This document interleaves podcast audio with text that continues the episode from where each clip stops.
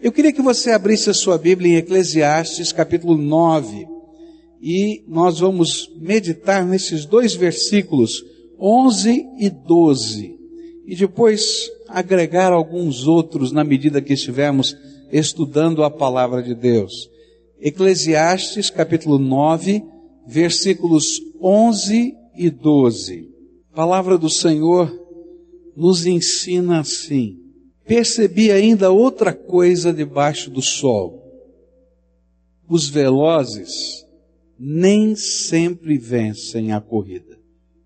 Os fortes nem sempre triunfam na guerra. Os sábios nem sempre têm comida. Os prudentes nem sempre são ricos. Os instruídos nem sempre têm prestígio, pois o tempo e o acaso afetam a todos. Além do mais, ninguém sabe quando virá a sua hora. Assim como os peixes são apanhados numa rede fatal e os pássaros são pegos numa armadilha, também os homens são enredados pelos tempos de desgraça que caem inesperadamente sobre eles. Querido Senhor, ajuda-nos a compreender a tua palavra e aplica a mensagem das Escrituras ao nosso coração. O que nós mais desejamos é ter um encontro contigo nessa manhã, é ouvir a tua voz, é sentir o toque do teu Espírito Santo. Isso não pode ser produzido, Pai, por um, uma ordem de culto, por uma liturgia ou por um sermão. Isto só pode acontecer se o Senhor se manifestar entre nós. E aquilo que nós desejamos é revela a tua presença entre nós. Deixa-nos, Senhor, sentir o teu toque, ouvir a tua voz e sermos assim abençoados pela tua graça. É aquilo que oramos em nome de Jesus. Amém, Senhor.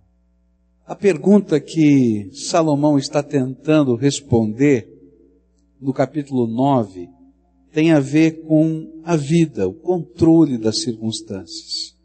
Será que o nosso sucesso, a nossa felicidade, o nosso bem-estar podem ser controlados pelo ser humano? naturalmente, alguma coisa nós podemos controlar. E a gente controla alguma coisa. Mas o texto que lemos nos ensina que por mais que tentemos controlar o nosso futuro, a vida continuará sendo imprevisível. E neste texto encontramos Salomão nos mostrando as ferramentas que normalmente usamos para controlar o nosso futuro e como elas se comportam diante da grandeza de Deus e diante da intervenção de Deus na nossa vida. Como nós gostamos de usar ferramentas, e essas ferramentas são naturais a todos nós. Eu uso essas ferramentas, você usa essas ferramentas. Mas o que a Bíblia está dizendo é que apesar de todas as ferramentas, existem elementos que vão acontecendo no nosso dia a dia que nos impedem de ter o controle absoluto da nossa existência. Algumas vezes nós imaginamos que as nossas habilidades podem garantir o nosso sucesso e o nosso futuro. E aí nós investimos nas nossas habilidades, nós treinamos as nossas habilidades, nós colocamos todo nosso potencial para ser o melhor aproveitado. Mas a Bíblia diz no versículo 11: Percebi ainda outra coisa debaixo do céu.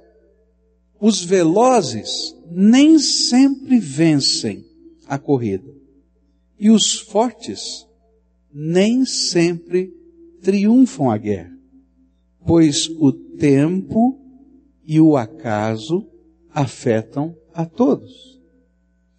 Alguns anos atrás, já faz bastante tempo, eu não me lembro qual foi o piloto de Fórmula 1, mas a cena não me sai da memória, é que ele estava ganhando a corrida toda e ele ia chegar em primeiro lugar e de repente o carro dele acabou a gasolina. Acabou o combustível.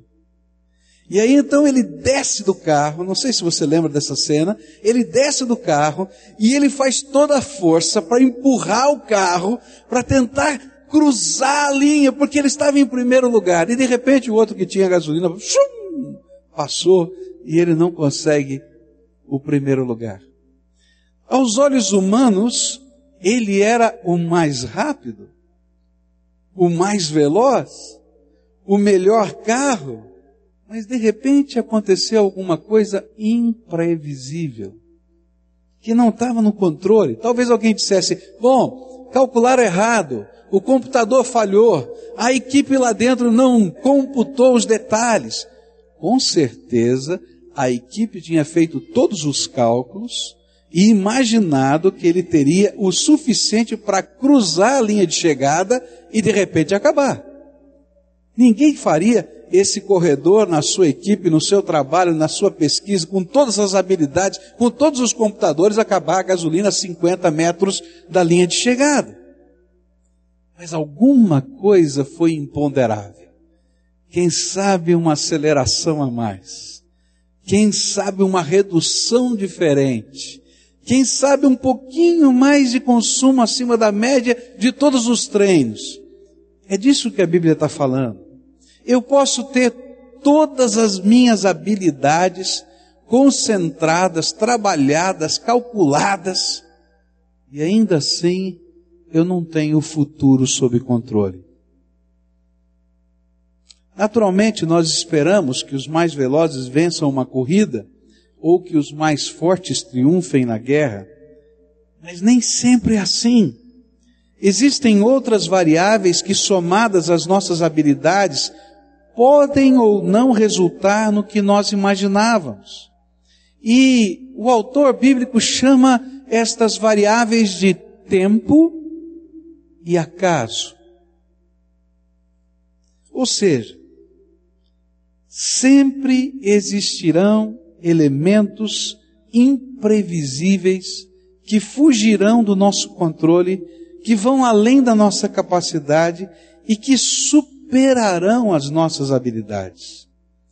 Se você vive a sua vida confiando na sua habilidade, você é um bom profissional, você é capaz no que faz. Você talvez seja o melhor na sua empresa. Mas se você confia toda a sua vida nas suas habilidades, então eu quero dizer para você que você vai se decepcionar muitas e muitas vezes ao longo da sua vida. Na Copa de 1998, você lembra? Final da Copa, né? todos nós estávamos esperando aquele jogo Brasil e França. E nós estávamos com aquele sentimento, bom, eu acho que dá para levar essa, eu acho que a gente vai conseguir. Quando de repente os comentaristas disseram o seguinte: opa, recebemos uma notícia, Ronaldinho não vai poder jogar, parece que ele passou mal, ele ficou doente à noite, e aí todo o Brasil começou a ficar preocupado, e um começou a conversar com o outro, o outro comentarista, o que está acontecendo, e até hoje a gente não sabe muito bem o que aconteceu, mas algo imprevisível aconteceu. E o imprevisível afetou o emocional de toda a equipe, e a equipe entrou totalmente desestruturada no ambiente daquela final. É disso que a Bíblia está falando. Existem coisas que estão fora do controle da gente. E uma grande tentação que eu vivo e que você vive todos os dias é imaginar usando uma expressão popular, que você pode confiar no seu taco. Ou seja, você pode confiar na sua habilidade, na sua competência, no jeito que você sabe. Mas a Bíblia está dizendo que você não pode confiar nisso. Porque existem coisas que nunca estarão sob o seu controle. Nem sempre confiar na nossa habilidade é o suficiente. E se você está construindo a sua vida na confiança de que você tem determinadas habilidades pode fazer, então quero dizer que vai acontecer com você uma decepção. Uma decepção, primeiro com você mesmo, e, primeiro, e depois com as pessoas. Eu me lembro de uma pessoa que, no final da vida, tinha juntado o seu dinheiro e estava se preparando para sua aposentadoria. Pegou o seu dinheiro e trabalhava com pessoas que sabiam aplicar o dinheiro e fazer negócios. E ele pensou: bem, eu vou agora tranquilamente administrar o meu futuro. Pegou o seu dinheiro e começou a fazer os seus investimentos. Começou a ganhar muito dinheiro. E fazendo os seus investimentos e ganhando muito dinheiro. De repente, a bolsa de valores se inverteu, os seus investimentos caíram, e eu me lembro desse homem, numa depressão profunda, sem sair da sua casa, porque todas as economias da sua vida inteira tinham virado poeira e ele não sabia o que fazer com o seu futuro. Mas ele era um expert. Ele tinha toda a habilidade. Ele tinha o recurso inicial. Tudo parecia que estava funcionando. Mas surgiram situações imponderáveis. E de repente, aquilo que parecia ser uma segurança para a sua velhice, virou uma grande angústia no seu coração. Se você confia na sua habilidade, eu quero dizer para você que você vai se frustrar. Há na Bíblia uma história que nos ensina isso. É a história do filho pródigo.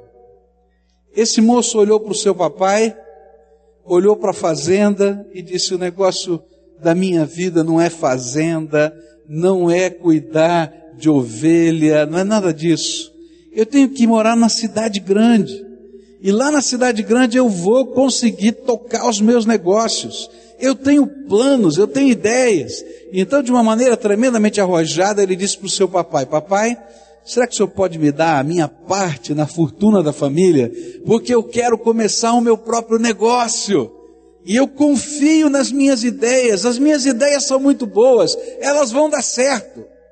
Ele só confiava na sua habilidade. Papai divide toda a herança que daria a ele quando morreria, entrega na mão dele e disse: Filho, vai. E aí ele saiu e tentou. Mas coisas imponderáveis aconteceram. E aquele homem perdeu tudo, diz a Bíblia. E ele se vê numa condição horrível de ser tratador de porcos, e sendo ele judeu, tratar porcos seria o absurdo do absurdo. E ele tem que voltar para casa, ele vai ensaiando o seu discurso. E o seu discurso está sempre focado em dizer ao papai: Papai, eu pequei contra o céu e contra ti, não sou mais digno de ser chamado seu filho, por isso me trata como um dos empregados da fazenda, porque eu não tenho lugar para ir. Ainda que essa história pareça tão distante de cada um de nós, essa é a história da minha vida e da tua vida. Um dia, o Senhor Jesus, o Deus Todo-Poderoso, o Espírito Santo, a Trindade Divina, soprou sobre você o dom da vida. E você nasceu como essas crianças que nós apresentamos. E Deus colocou em você habilidades e Deus colocou em você um futuro. E Deus colocou em você capacidades. Mas o grande propósito de Deus é que você e Deus pudessem trabalhar juntos durante toda a sua existência. Para que no tempo que você não tem o controle, e para que no acaso, no imponderável que você também não tem o controle, mas que Ele tem o controle, vocês pudessem estar juntos. Mas às vezes nós olhamos para nós e nos achamos tão fortes, tão capazes, nós temos algumas habilidades tão especiais, que nós dissemos para Deus: Deus, cuida do teu céu, cuida do teu jeito, das tuas coisas, que eu vou cuidar da minha vida do meu jeito. E a gente vai vivendo uma vida inteira confiando nas nossas habilidades. A gente compra, vende, casa, descasa. A gente muda de emprego, a gente faz investimentos. E a gente nunca dobra o joelho para conversar com aquele que conhece o tempo e o acaso. Para trabalhar junto com ele, para saber qual é o propósito que ele tem para a nossa vida. E nós somos muito parecidos com aquele filho pródigo. E muitas vezes nós voltamos à casa do Pai quebrados, arrebentados, decepcionados com a gente mesmo, porque a gente achava que era o melhor e o maior. Mas eu quero dizer para você que nem todas as habilidades que você tem são suficientes para você controlar a sua vida. E por mais que você tenha uma perspectiva tão boa de você mesmo, ainda o tempo e o acaso estão fora do seu controle. E se você não andar em parceria com Deus na sua vida, eu quero dizer para você que, como filho pródigo, você vai dar trombada com você mesmo e vai dar trombada com a sua própria existência. Por isso, as nossas habilidades não garantem o nosso futuro. A única pessoa que pode garantir o nosso futuro é aquele que tem o futuro nas mãos, é o Deus Todo-Poderoso. A segunda ferramenta que usamos para tentar garantir o nosso sucesso, o nosso bem-estar, a nossa felicidade, Salomão disse assim: os sábios nem sempre têm comida, os prudentes nem sempre são ricos. Os instruídos nem sempre têm prestígio, pois o tempo e o acaso afetam a todos. Uma segunda ferramenta que usamos para tentar controlar o incontrolável é a sabedoria e o conhecimento. E nós imaginamos que se detivermos o conhecimento, se tivermos os títulos, dos cursos mais importantes da terra, isto será sinônimo de sucesso. Mas a advertência do pregador de Salomão é a mesma. O tempo e o acaso afetam a todos. Eu me lembro de uma estudante de medicina que conheci. Ela teve a sua vida totalmente transformada por um acidente de carro. Ela estava, se não me engano, no quarto ano de medicina. Já estava sonhando ir para o quinto ano, sexto ano e a formatura. E houve aquele acidente de carro. E naquele acidente de carro ela teve algumas sequelas graves. Entre elas, a sua capacidade motora ficou comprometida. Ela podia andar, ela podia mexer os seus braços, mas ela não tinha uma coordenação perfeita. Então ela andava com muita dificuldade, ela mexia os seus braços com bastante dificuldade. E o pior, parte da sua capacidade cognitiva também foi afetada. E de repente aquela moça se viu numa situação totalmente diferente. Durante toda a sua vida ela foi vista como uma das pessoas mais inteligentes ela foi vista como uma das mais capazes, que tinha um futuro mais promissor. E de repente, tudo isso por causa de um acidente de carro, do dia para a noite, fugiu entre os seus dedos. É por isso que o pregador fala assim: os mais inteligentes nem sempre têm comida na mesa. E que coisa interessante! Você já conheceu alguém que é cabeça, daqueles que a cabeça voa a milhões, que tem uma inteligência, uma capacidade fora do normal, e que é capaz de inventar coisas e descobrir coisas que você diz, puxa vida, aquilo é fora do normal, e que às vezes não sabe ganhar dinheiro. Você conhece pessoas assim? Eu conheço várias. E que de repente não tem nem comida dentro de casa. E a gente fica pensando, mas tem alguma coisa errada. É disso que o pregador está dizendo. Olha, nem sempre funciona assim tão certinho como imaginamos. Outro exemplo que ele usa é os prudentes, os precavidos, que muitas vezes por excesso de precaução não arriscam quando precisariam arriscar e por isso nunca saem do mesmo lugar e nem estão abertos a uma mudança inovadora. Esses terão alguma economia, mas Salomão diz: hum, nem sempre são os ricos, nem sempre os instruídos são os que gozam de maior prestígio público. Às vezes, alguém sem estudos goza desse prestígio. O que ele está tentando nos ensinar é que se você coloca a sua esperança nas suas habilidades, ou na sabedoria, na prudência, ou na inteligência, o tempo e os imponderáveis da vida lhe mostrarão que não há garantia em nós mesmos para a felicidade e para o sucesso. Nós somos pequenos demais diante das realidades e das contingências que nos cercam. O que a Bíblia está dizendo é que nós nunca tivemos o controle de absolutamente nada. Sem Deus, nós nunca teremos ou seremos absolutamente nada.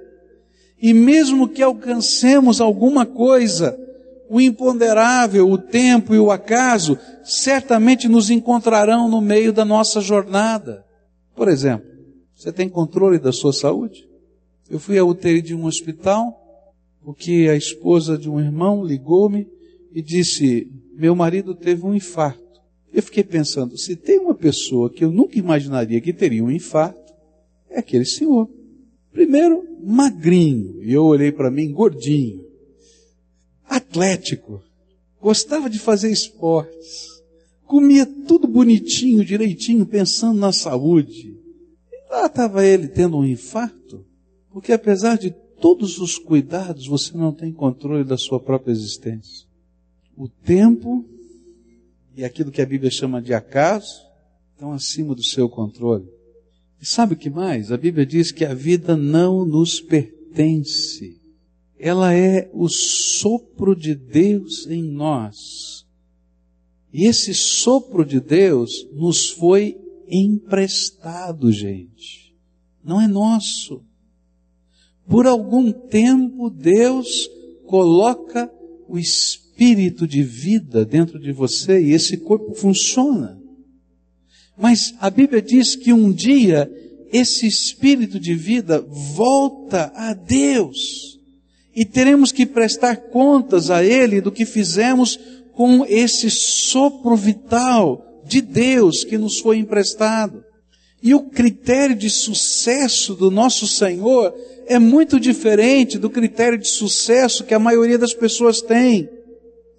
Deus não está contando o nosso sucesso no número de títulos que tenhamos, nem nas medalhas que carreguemos, mas o sucesso para Deus é a maneira como utilizamos esse sopro de Deus que nos foi emprestado para cumprir o propósito do nosso Criador na vida. E é por isso que podemos encontrar em muitas pessoas o paradoxo da vida vazia. Sabe qual é o paradoxo da vida vazia? Eu chamo o paradoxo da vida vazia de o fracasso do sucesso. Quando alguém que aos olhos dos humanos parece ser uma pessoa bem-sucedida, mas de repente é um fracassado na família, é um fracassado na espiritualidade, é um fracassado nos relacionamentos significativos, e por isso ele será um fracassado no momento mais significativo da sua existência, o seu encontro final com Deus. É interessante porque esse paradoxo da vida vazia, o fracasso do sucesso, se encontra na vida de pessoas que se prepararam para desfrutar a vida mas que perderam a sua vida sem se preparar para desfrutar a eternidade. E aí parecem que são um sucesso. Mas na verdade, aos olhos de Deus, são um grande fracasso. O que, é que você está perseguindo na tua vida? Onde é que você quer chegar? O que, é que significa sucesso ou felicidade para você? Como você mede isso no contexto da tua existência hoje? A palavra de Deus diz que a gente só pode entender sucesso e felicidade quando o propósito de Deus se enquadra ou está dentro do propósito da nossa vida. Se eu estiver buscando qualquer outra coisa fora do propósito de Deus, eu vou estar fora do lugar devido. E ainda que eu pareça um sucesso, aos olhos de Deus e no momento mais crucial da minha existência, eu vou sentir que eu sou um fracasso. Mas há um outro paradoxo que a vida nos mostra. O paradoxo que a vida nos mostra é o inverso desse. Há outros que parecem um fracasso. Não são os mais ricos, nem os mais importantes, nem os mais poderosos, e quem sabe nem os mais inteligentes, e nem os mais habilidosos, mas que com fé viveram a sua vida para cumprir o propósito de Deus nesta terra. Levaram em conta na sua mente e no modo de viver aquilo que a Bíblia chama de tempo e acaso. E resolveram o problema do tempo e do acaso com o propósito de Deus para a sua existência. Estes não somente fazem diferença, como também se preparam para o seu encontro com o Senhor e se preparam para a eternidade. Não se importavam, muitas vezes, com aquilo que as pessoas diziam, que a sua fé era sinônimo do seu fracasso, que a sua autodoação, como falta de inteligência, mas que na sua vida, na sua existência e na eternidade, demonstram outro paradoxo, o sucesso do fracasso. Quando eu estive na Índia, fiquei hospedado a duas quadras da missão que era dirigida pela Madre Teresa de Calcutá. E aí então nós ligamos para aquela missão, estávamos num grupo de vários líderes religiosos de vários locais do mundo e pedimos a ela se ela poderia nos receber. E de repente entramos num lugar muito simples, muito simples. E apareceu uma senhora vestida de roupas muito simples. O hábito que ela usava tinha várias marcas de cerzidura. Sabe o que é cerzidura? Aquele lugar que já ficou roto, meio esgarçado, e então você substitui com linhas. E era interessante que o lugar não era muito luxuoso, na verdade, nada luxuoso, mas tinha gente de todas as partes do mundo trabalhando naquele lugar. Pessoas que viajavam horas e horas para doar as suas férias e estarem ali servindo os pobres. E aquela senhora apareceu, baixinha, meio encurvada, toda enrugada.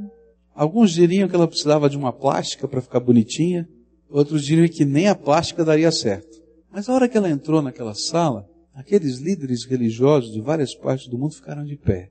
Se você olhasse o ambiente, a sala e as roupas, segundo aquilo que nós conhecemos no mundo hoje, eu diria para você que aquele era o retrato do fracasso. Mas quando aquela mulher entrou e as pessoas se colocaram em pé para recebê-la, você diria que o sucesso entrou ali. Qual era a diferença? Aquela mulher mostrava o reverso da moeda do paradoxo. Quando a nossa vida está centrada no propósito de Deus, e quando a nossa vida tem sentido e significado com Deus nessa terra, então não importa aquilo que os outros possam imaginar do que seja sucesso ou fracasso. O sucesso de Deus vai estar na nossa vida. E esse sucesso não depende das nossas habilidades. É uma graça que vem do céu sobre nós. Passa pelas nossas mãos, passa pelo nosso trabalho, passa pelo nosso serviço, mas não são mais para minha glória, são para a glória daquele que tem um propósito para a minha vida.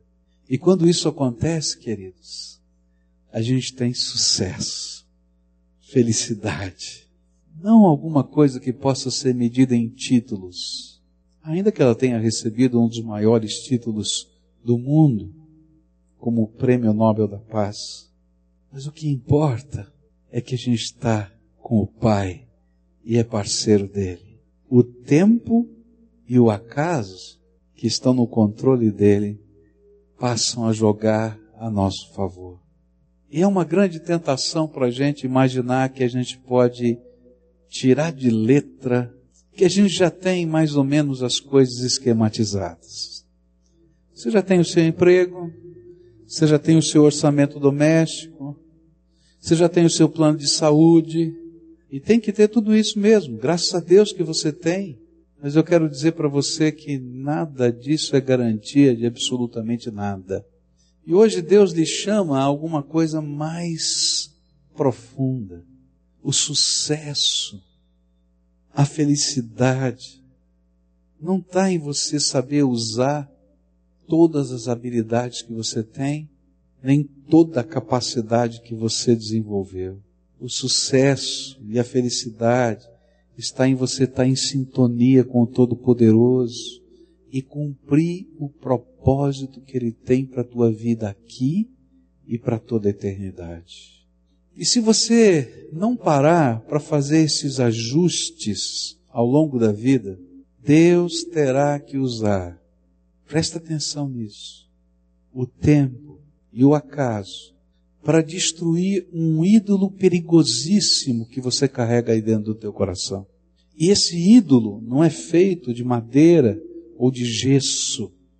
Ele é de carne e osso. E é você mesmo. E é por isso que é impossível a gente andar com Deus e chegar ao propósito de Deus para a nossa vida se a gente não primeiro se derramar aos pés de Jesus e colocar toda a nossa existência nas mãos dele. O ídolo que precisa ser quebrado não está num nicho, está dentro de você, está dentro da sua cabeça. É aquilo que você pensa de você mesmo e aquilo em que você confia. E a gente precisa fazer uma mudança radical. E essa mudança radical é colocar a nossa esperança no Todo-Poderoso é colocar a nossa fé naquele que tem um propósito para a nossa vida. É fazer acertos, não segundo aquilo que eu imagino ou acredito, mas fazer acertos com pessoas, com a família, porque Deus tem um propósito para nós, queridos. E se eu não tiver aberto para isso, o tempo e o acaso serão instrumentos de Deus para mostrar que os valores que estão construindo a nossa vida são desvalores. E de repente, eu vou perceber que eu não tenho a segurança que imaginava. Eu hoje queria orar com você, para você tomar uma decisão difícil de tomar. Quando o ídolo está dentro do meu coração e o ídolo tem o seu nome, você só quer fazer o que te dá na cabeça. Você só quer experimentar o que você acha que funciona. Porque você manda na sua vida. Mas quando eu estou buscando o sucesso de Deus na minha vida, a felicidade que transcende as circunstâncias, eu tenho que mudar esse padrão. E eu tenho que buscar fazer aquilo que é o propósito de Deus para a minha vida. Eu tenho que fazer aquilo que Deus tem de melhor para mim. E para isso eu tenho que me colocar na mão dele e mudar a escala dos meus valores e deixar Jesus ser o Senhor da minha vida. E enquanto ele não é o Senhor da nossa vida, eu posso estar vivendo aquilo que os outros imaginam ser um sucesso, mas vou continuar sendo um fracasso. E Deus sabe disso. E lá no fundo do seu coração você também sabe. Porque lá dentro de você Deus vai colocar uma insatisfação constante e um sentimento de busca e de vazio insaciável. Porque onde não há a plenitude de Deus, há um vazio infinito. Eu hoje queria orar com você a quem o Espírito Santo está falando. Que talvez seja um sucesso aos olhos de muita gente mas que sabe que Deus olha e diz: sabe, você é um fracasso. Você é um fracasso como pai, você é um fracasso como marido, você é um fracasso porque os relacionamentos estão quebrados, você é um fracasso porque você construiu muitas coisas preciosas, mas que passam pelos seus dedos E não são elas que geram a felicidade no nosso coração? Você é um fracasso porque você não descobriu ainda o sentido da sua existência. Talvez os seus cabelos já estejam brancos, você já perdeu. E você não sabe para que, que você está aqui. E o pior, não sabe para onde vai quando você sair daqui. Eu quero te convidar para um sucesso diferente. Sucesso de uma entrega. Um sucesso de uma mudança de comando. Onde você vai deixar o comando da tua existência e vai deixar Deus seu Senhor, Jesus seu Salvador da sua vida. Se há alguém aqui a quem o Espírito Santo hoje está falando, e talvez você se sinta assim, essa mensagem Deus falou direto ao meu coração. E sabe, é o Espírito Santo de Deus que faz isso. Eu queria orar com você. E a gente vai orar junto. Uma oração de entrega, uma oração de confissão, uma oração de busca de novos valores, uma oração de reconstrução, uma oração que pede ao Todo-Poderoso a capacidade de restauração, restaurar relacionamentos, restaurar pontes que foram quebradas, desenvolver uma graça diferente que só o Espírito de Deus pode fazer. Onde a gente pega as nossas habilidades, a nossa inteligência, a nossa capacidade, a nossa força, e a gente reconhece a limitação de tudo isso, e a gente diz: Deus, eu preciso de algo maior, eu preciso do Senhor, eu preciso da tua graça. Estou cansado de levar as invertidas do tempo e do acaso. Eu quero andar contigo, Senhor do teu jeito, segundo o teu propósito, para fazer a tua vontade, para reconstruir a minha vida segundo o projeto que o Senhor tem para mim. Vamos orar juntos? Talvez essa seja uma decisão complicada de fazer, porque a gente abre mão, abre mão de coisas muito importantes. Na verdade, a gente abre mão do nosso próprio controle para reconhecer que nunca tivemos controle. Queria que você orasse. A primeira oração é tua, depois eu quero orar por você. Faz a tua entrega. Confessa para Jesus que você nunca teve controle. Que você vivia como se tivesse, mas nunca teve. Que você, como aquele filho pródigo, pegou o sopro de Deus para cuidar da tua vida do teu jeito. E o Senhor hoje está dizendo para você: devolve para mim. Deixa eu te ensinar a viver. E você está dizendo: estou aqui, Senhor. Inteirinho, pedindo que o Senhor me ensine a viver segundo o teu propósito. Mostra a minha missão. Eu quero cumprir. Senhor Jesus, aqui tem um povo que o Senhor ama tem um povo que o Senhor conhece.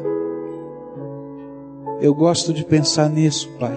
Tua palavra diz que eles não nasceram pela vontade da carne de um homem e de uma mulher, mas que o Senhor tinha um plano para a vida deles. Eu gosto de imaginar, Pai, quando o Senhor viu as células do corpo desses teus filhos sendo multiplicadas, e o Senhor foi assistindo esse ser sendo gerado dentro do ventre da mamãe. E como um pai que olha para aquele bebê e se alegra, o Senhor se alegrou com a nossa existência. E esses teus filhinhos estão aqui, Senhor. Alguns marcados pela vida, alguns marcados pelas trombadas que já deram Outros, Senhor, pela fé estão aqui antes da trombada. E eu quero te pedir, Senhor, toma essas vidas nas tuas mãos e revela o teu poder, revela o teu propósito. e que o novo não nos amedronte, por saber que o Senhor tem o controle do tempo e do acaso. E que nós possamos descansar a nossa segurança na esperança que temos naquele que é Senhor das nossas vidas. Por isso eu te peço em nome de Jesus, abre as janelas dos céus e derrama a tua bênção. E a bênção que eu quero te pedir é algo muito especial. Não é uma coisa. Eu quero te pedir, vem Senhor e se derrame sobre o teu povo. E que eles possam sentir que o Senhor habita dentro deles. Que eles possam ouvir a tua voz que eles possam ter as marcas da tua beleza. E ainda que alguns olhem uma roupa cerzida, vão dizer que há uma beleza nessa roupa, porque aquele que a usa tem essa beleza. Põe a tua mão de graça, Senhor, põe a tua mão de poder e faz coisas novas. Ó oh, Pai, que o fracasso do sucesso passe, e se for preciso, o Senhor revele com poder o sucesso do fracasso e a bênção do Senhor esteja sobre eles. É aquilo que eu oro em nome de Jesus. Amém. E amém. Amém, queridos. Amém.